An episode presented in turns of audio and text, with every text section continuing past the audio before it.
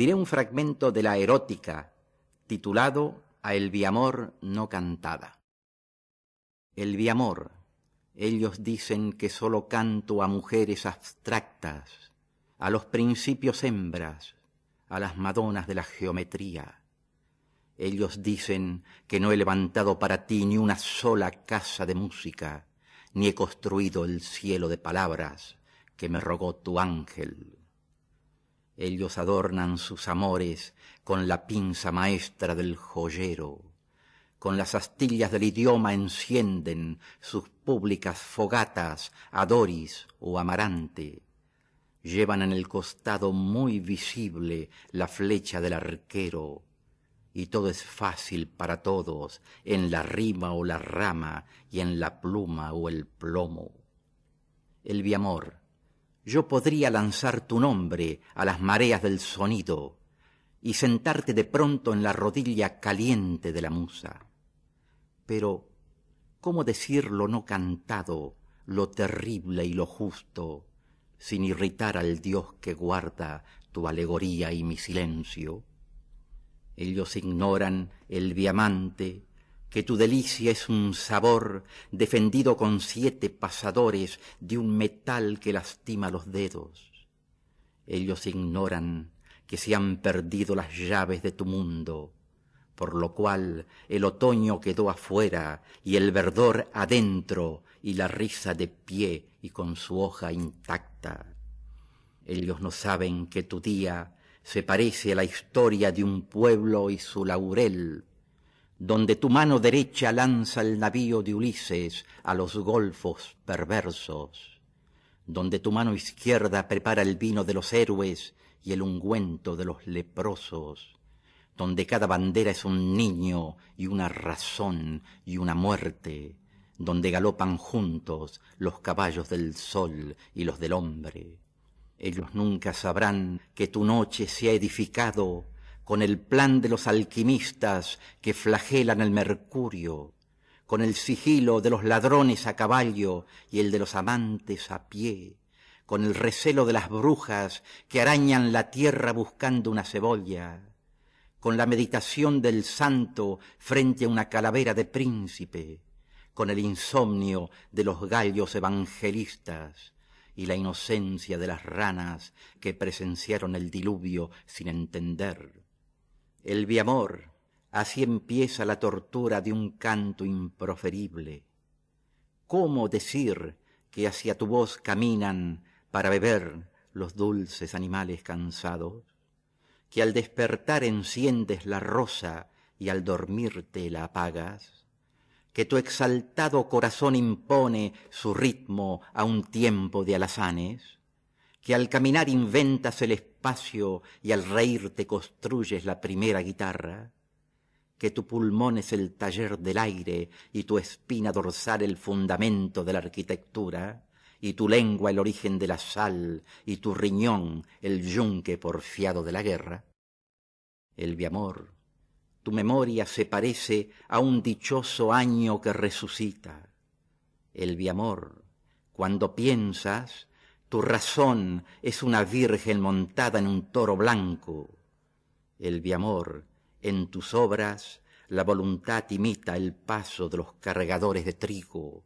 El biamor, cuando sueñas, la construcción del mundo es una risa de albañiles, porque tu fábula es como la paloma que le dijo al buitre, yo soy tu pan y muero. Tu leyenda como un ejército que se durmió junto a las uvas. Tu mito es como el flautista que vio a su Dios por los agujeros de una flauta. Y es verdad que tu ciencia es una granada inscripta en un triángulo rectángulo, y tu justicia el pez que devuelve los anillos tirados al mar, y tu furor el hijo de un viento y una parra, y tu caridad el buche roto de un pelícano.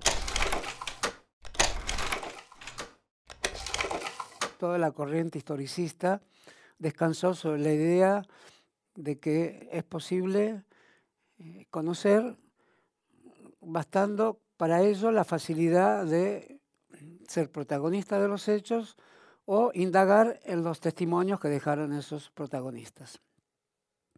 Por supuesto que hay corrientes historiográficas que ven más dificultosa la posibilidad de conocer porque ven intereses colectivos o intereses materiales encubiertos y a los actores de la historia como simples marionetas o eh, comediantes de esas eh, formas en que se ocultan los grandes intereses de la historia. Aquí interviene, eh, en primer lugar, el que devela los intereses descubriendo que los interesados en ocultar esos intereses finalmente son derrotados por lo que mantiene la historia como eh, evidencia característica.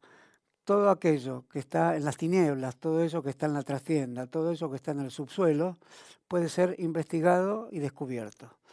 Pero como dije, hay un personaje que es el conspirador en la historia, el conspirador que piensa en la historia, que tiene como matriz suprema, como ingrediente básico de sus acciones, el secreto y el secreto compartido y la posibilidad de operar a través del sigilo, a través de la astucia.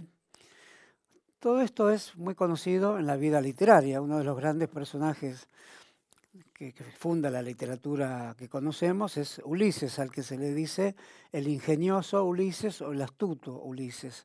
Es decir, aquel que no solo encubre sus pretensiones y sus acciones, sino que es aquel que actúa de la única forma que podría actuarse en la historia, es decir, encubriendo y velando las verdaderas acciones.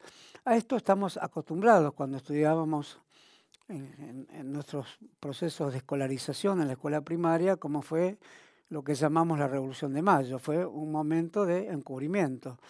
¿Cuándo se empezó a llamar revolución? Se la llamó casi desde el principio revolución. Sin embargo, actuaba con lo que se llamaba una máscara. Y esa máscara también se mencionó varias veces. En general se la mencionaba para eh, relativizar los hechos de la revolución o las mencionaban los propios revolucionarios para explicar sus acciones. Y ahí tenemos un primer tema de gran interés porque recorre prácticamente todas las opciones de la acción política cuando está una identidad en juego. Cuando está esa identidad en juego, la decimos claramente en términos de cuál es. Eso es lo habitual de la política y lo que se espera en una época donde predomina el concepto un poco ilusorio, quizás, de que todos los hechos son transparentes y que si hay formas opacas de acción pueden ser perfectamente develadas en un sistema democrático, republicano. No obstante, desde chiquitos aceptamos que hubo una máscara, que se actuó mediante una máscara, que era la máscara de aquel contra, cual, contra el cual se luchaba. De modo que tenemos una experiencia de singular interés aquí. Se está haciendo una revolución en contra de aquel mismo que se invoca. Entonces esa no es una situación tan simple. Si la trasladamos a los hechos que en la Argentina de los años 70 tuvieron una honda significación para para todos los testigos, partícipes y para los historiadores y para los que hoy aún consideran digno discutirlos, también hubo una discusión parecida a la de la máscara de Fernando VII, es decir, el rey del cual los revolucionarios querían separarse y que sin embargo tenían que invocar. Esta es una gran paradoja de la historia, que no sin alguna dificultad podemos trasladar a, a nuestra vida muchas veces actuamos en nombre de aquello mismo que querríamos apartar de nuestra vida.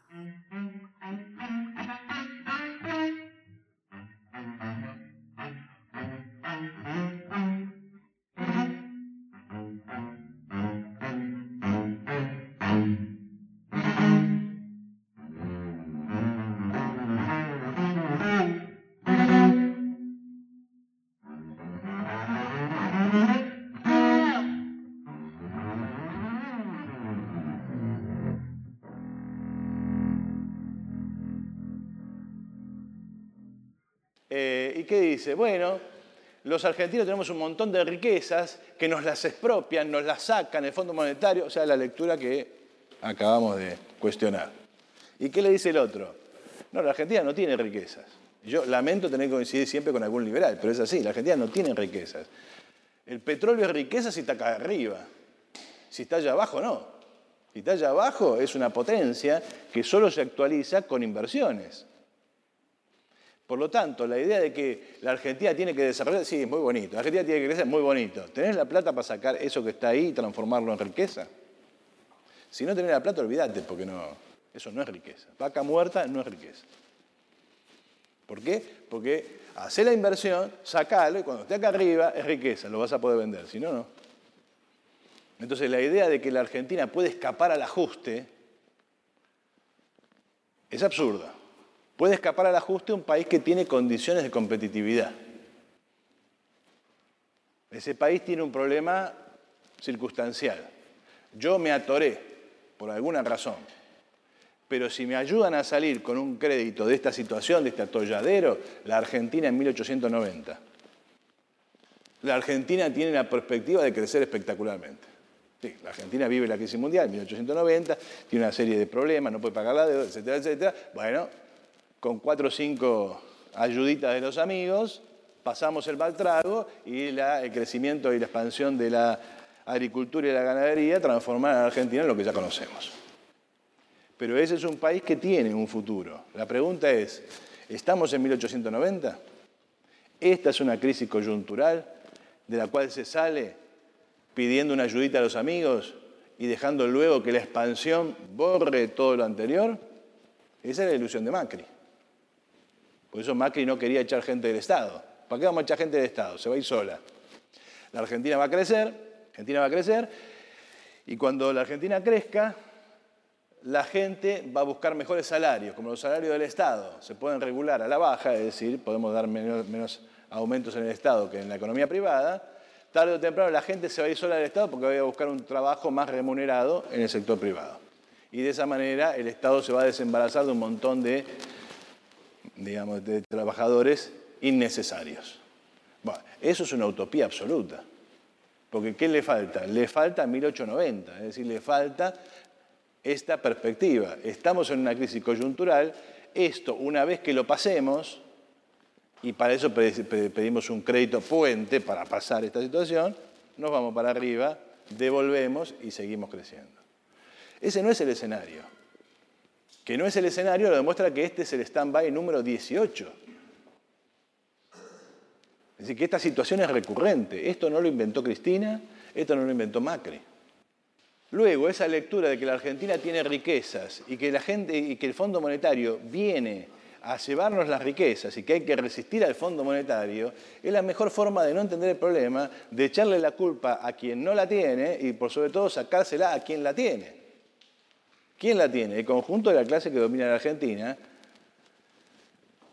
que es absolutamente ineficiente e incapaz de desarrollar la fuerza productiva y que tiene que ser desalojado del poder por otra clase.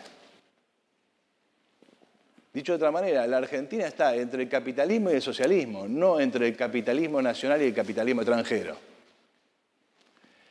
Primero porque el capitalismo nacional está en bancarrota. Segundo porque el capitalismo extranjero no tiene ningún interés en la Argentina. La Argentina no le importa a nadie.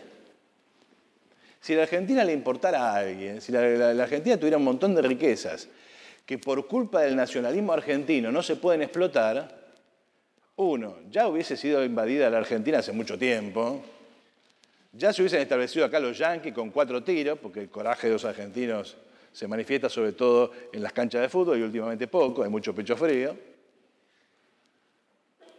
Y tercero, porque si hay una riqueza ahí que por 40, 40 millones de infelices yo no puedo explotar, mirá que yo me voy a quedar esperando a que esos 40 millones de infelices voten a favor mío o entiendan las bondades del capital extranjero. Bueno, el imperialismo te destruye regiones enteras, mirá que no va a venir a la Argentina. Si la Argentina fuera un bocato di cardenales.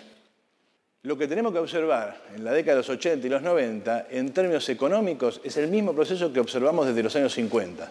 Es decir, esta carrera hacia adelante, tratando de perseguir la productividad mundial que se aleja cada vez más. Y eso se produce en el contexto incluso en el cual la productividad del trabajo aumenta en la Argentina. Es decir, hay que rechazar la tesis de la desindustrialización.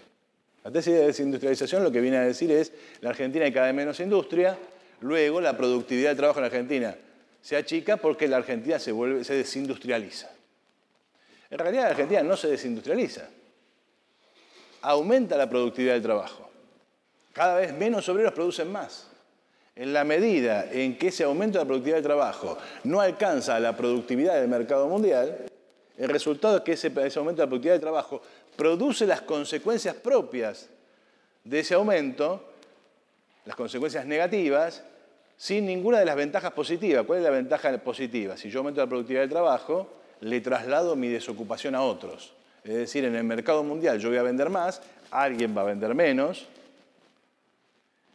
mi población va a tener más trabajo, la población de alguien va a tener menos. Es más complicado, pero para simplificar es así. Ahora, ¿qué pasa? Eh, eh, ¿Cuál es la consecuencia del aumento de productividad de trabajo? Y básicamente el aumento de la población sobrante. Es decir, necesito menos obrero para producir más. Si yo conquisto mercado mundial, esa pérdida de empleos por la vía de aumento de la productividad la voy a recuperar porque al ganar más mercado voy a necesitar más crecimiento absoluto, es decir, voy a tener más empresas, o por lo menos empresas más grandes. El aumento de la productividad que genera desocupación se ve compensado por un aumento de la ocupación por el aumento de la producción general. Para eso yo que necesito mercados crecientes, es decir, que yo pueda en el mercado mundial ganar porciones cada vez mayores. Si la Argentina pasa de una participación de mercado del 1% a una participación de mercado del 2%, la magnitud de la producción que eso implicaría absorbería tranquilamente toda la desocupación local, aun cuando aumentara la productividad del trabajo. Ahora, ¿qué pasa si aumenta la productividad del trabajo y ese aumento de la productividad del trabajo no alcanza la productividad mundial. Es que se va a producir la desocupación, porque con menos obreros voy a producir más. Pero no se va a producir el efecto compensador, es decir, no voy a tener mayor masa de producción y por lo tanto no voy a tener más obreros empleados. Y eso es lo que pasa en la Argentina. Fíjense acá, voy, doy un par de ejemplos porque podríamos dar ejemplos de todas las ramas de economía. Pero fíjense eh, la industria tambera. ¿Cuál es el resultado en los tambos de este aumento de la productividad? La disminución de la cantidad de tambos. De un lado tenemos la cantidad de tambos en miles, 30.000. De otro lado, abajo tenemos el tiempo. Mientras aumentaba la productividad y la producción total, con la misma cantidad de vacas, con la misma unidad de capital, cada capital era más productivo, ¿qué sucedía con los tambos? Pasaban de 30.000 a 12.000, es decir, de más de 30.000 a 12.000 prácticamente la cantidad de tambos se reducía a un tercio. Eso que está mostrando, que ese aumento de la productividad, que genera un aumento de la producción, etcétera, etcétera, etcétera, se produce en qué contexto? en el contexto de una gigantesca reestructuración del sector. Es decir, tenemos un tercio de las empresas anteriores y ese tercio de las empresas anteriores produce más que la totalidad anterior. Obviamente, ¿esto en qué, se repercute? ¿En qué repercute? Que va a haber menos obreros ocupados en el sector, que va a haber menos burgueses, dicho de otra manera, que aumenta la población sobrante. No es que el tambo en la Argentina esté en crisis en el sentido de que va a desaparecer. Cada vez que escuchamos hablar de la crisis del tambo en la Argentina, ¿de qué estamos escuchando hablar? De los que se funden. Es el llanto de los que se funden. Los que no se funden. Ahora, ¿la industria láctea en la Argentina ha conquistado posiciones mundiales? No. ¿Se vende cada vez más leche en el mercado mundial? Argentina, no. Conclusión, efectivamente, el capital en la Argentina sigue su marcha. Hay más capitalismo. El capital aumenta su productividad, pero en la medida en que ese aumento de la productividad no alcanza la productividad mundial, produce los resultados negativos sin ninguno de sus resultados positivos. Acá tenemos otro ejemplo, que es el de las entidades financieras más allá de las especulaciones bancarias y toda la leyenda negra acerca de los bancos y cosas por el estilo, una unidad financiera, una entidad financiera es básicamente una empresa que tiene una productividad. por tanta cantidad de empleados, produce tantos créditos, produce tantos servicios financieros, emite tantas tarjetas, etcétera, etcétera, etcétera. Bueno, hemos pasado de unas 500 entidades financieras a 100 entidades financieras. Es decir, el empleo en el sector bancario se ha reducido a un quinto en 20 años. Podemos dar ejemplo tras ejemplo. Si viéramos la industria automotriz, es pavoroso. De una industria que en la década de los 70 producía con suerte 100.000 autos, a una industria que, con un poco de empujón, produce un millón. La población de, trabajadores automotriz se redujo casi a la mitad. Y sin embargo, la industria automotriz argentina no sale del Mercosur, es decir, la industria automotriz argentina, su, su, elemento internacional es puramente el Mercosur, es decir, un mercado interno ampliado. Conclusión, hay una masa de empleo sobrante en el sector automotriz. ¿Qué es lo que estamos viendo acá? lo que estamos viendo es cómo, por empezar, tiende a ascender muy rápidamente la población de varones que entran al mercado laboral, es decir, hay una extensión del trabajo infantil. Y cómo, más allá de la cuestión de la jubilación, fíjense en el 2001, la línea que va por arriba, cada vez trabaja más gente de más edad. Es decir, esto que nos está insinuando, que la población trabajadora se agranda, no porque haya más gente, sino porque ha pasado algo con el salario. ¿Qué es lo que ha pasado con el salario? En la década del 70 el salario correspondía a la reproducción familiar, es decir, el padre trabajaba, la mujer trabajaba hasta que se casaba, los hijos iban a la escuela. Eh, familia peronista típica. El salario del padre cubría todo eso. ¿Qué significa que ahora la línea que va por arriba, los niños, los adolescentes tengan que salir antes al mercado de trabajo y los adultos tengan que irse después del mercado de trabajo?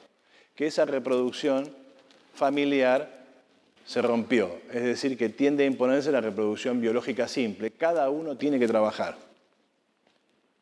Cada uno tiene que entrar al mercado de trabajo. El salario del padre no garantiza la reproducción del conjunto de la familia obrera. De ahí la expansión del empleo femenino, de ahí la expansión del empleo infantil. De ahí la tendencia a irse más adelante la jubilación real. Hay toda una discusión ahora sobre la jubilación. La jubilación real, es decir, la edad real de retiro de las personas en el mercado de trabajo es cada vez más amplia, mayor.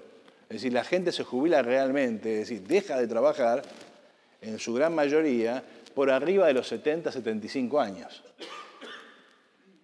Incluso aunque formalmente esté jubilado, porque el jubilado sigue trabajando. Hay una jubilación formal. Vos a los 60, 65 eh, te jubilás.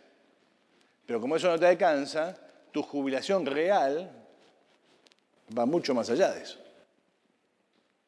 Jubilarse es no laburo más. Ahora cobro el salario que yo fui depositando todos los meses bajo la forma de aporte jubilatorio.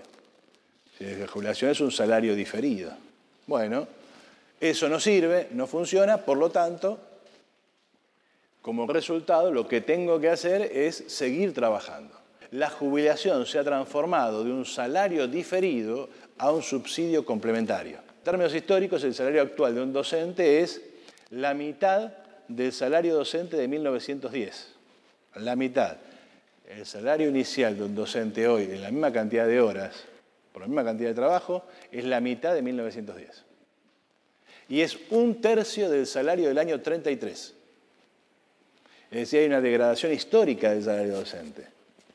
En vez de luchar por la recomposición histórica del salario docente, que significaría salario inicial igual a dos canastas básicas, el conjunto del sindicalismo, y acá no hay ninguna diferencia, pelea por salario inicial igual a la canasta básica. La canasta básica es la canasta de la pobreza. Luego, lo que los sindicatos demandan es que el salario inicial de un docente lo constituyan pobre. Cuando hablamos de los límites del sindicalismo para pensar los problemas, hablamos de esto. Lo que está claro es que, es que la masa de población subsidiada por el Estado crece, crece, crece y crece. Y que no se limita a la AUH, que la masa de población subsidiada es gigantesca. Y eso está reflejando que a la Argentina le sobra una masa gigantesca de población. Por eso, la dinámica central de la vida política de los 80 para acá es la presencia de la población sobrante es decir, el imperio de la población sobrante. No estamos en el imperio del movimiento obrero ocupado, no estamos en el dominio del trabajador en activo, del trabajador que está en la fábrica, que está en blanco, que aporta a su sindicato y que está estructurado por la misma actividad productiva. Y por lo tanto, cuando dice huelga general, se para absolutamente todo. Porque no hay nadie fuera de esa estructura. No hay nadie fuera de esa estructura porque la extensión del sindicalismo es muy grande. No hay nadie fuera de esa estructura porque prácticamente no hay desocupación. Por lo tanto, no hay nadie fuera de esa estructura. No hay nadie fuera de esa estructura porque todo el mundo está en blanco. Es decir, todos los trabajadores en activo están en blanco. Lo que ha sucedido de los 70 para acá es un proceso de fragmentación profunda de la clase obrera y de expansión del segmento de la población sobrante de una clase obrera ocupada muy amplia, fabril o no fabril, no importa, una clase obrera ocupada muy, muy amplia, con plenos derechos civiles, es decir, con derechos eh, que abarcan la posibilidad de la sindicalización, si prácticamente todo el mundo está bajo convenio, con muy pocos obreros desocupados, o sea, muy pocos obreros fuera de estructura productiva. Esa clase obrera es homogénea, muy poderosa porque es fácilmente movilizable, está ya estructurada. Ahora, con la expansión de la población sobrante, ¿con qué nos encontramos? Primero, con que el tamaño del sindicato se reduce, hay menos gente trabajando. Segundo, el tamaño del sindicato se reduce, hay menos gente trabajando en condiciones de agremiación sindical, es decir, la masa, el empleo en negro es gigantesco. La gente que no es abarcada por el convenio es enorme. Conclusión, el sindicato solo abarca una fracción de la clase obrera. Y esa fracción de la clase obrera tiende a perder vínculo con el resto de la clase obrera. ¿Por qué pierde vínculo? Pierde vínculo precisamente porque el resto de la clase obrera o está desocupada o está en condiciones de no acceder a los derechos que corresponden a la sindicalización, está en negro. Por lo tanto, la estructura sindical se transforma en la expresión de la clase obrera privilegiada, una especie de aristocracia del trabajo, que es muy conservadora. O sea, Cavalieri no está ahí hace, no sé, 30 años de casualidad. Está allí porque corresponde a los intereses de una fracción de la clase obrera que en condiciones de ocupación está en relación privilegiada al resto de las capas obreras está en blanco, bajo convenio, tiene obra social, tiene acceso a una serie de bienes que van más allá del salario. Piensen solamente en la obra social. Frente al resto que o no tiene trabajo o no accede a esos plus salariales que corresponden al estar en blanco. Por eso cuando vemos lo que llamamos argentinazo o la lucha de los obreros desde los 90 hasta el día de hoy, lo que observamos es una tendencia a la pasividad y al carácter conservador de la capa de la clase obrera en blanco bajo convenio. De ahí que los sindicatos, la CGT y compañía rara vez se mueven y de ahí que son siempre oficialistas. Eran menemistas con Menem, no, fueron los que voltearon a De la Rúa, ni por casualidad, eran kirchneristas con, con Kirchner y Cristina, y son macristas con Macri. Obviamente siempre se tienen que amacar, siempre tienen contradicciones, pero no hay ninguna relación de frontalidad. Es decir, no, a este gobierno no lo queremos, le vamos a hacer 18 paros generales. No. Thank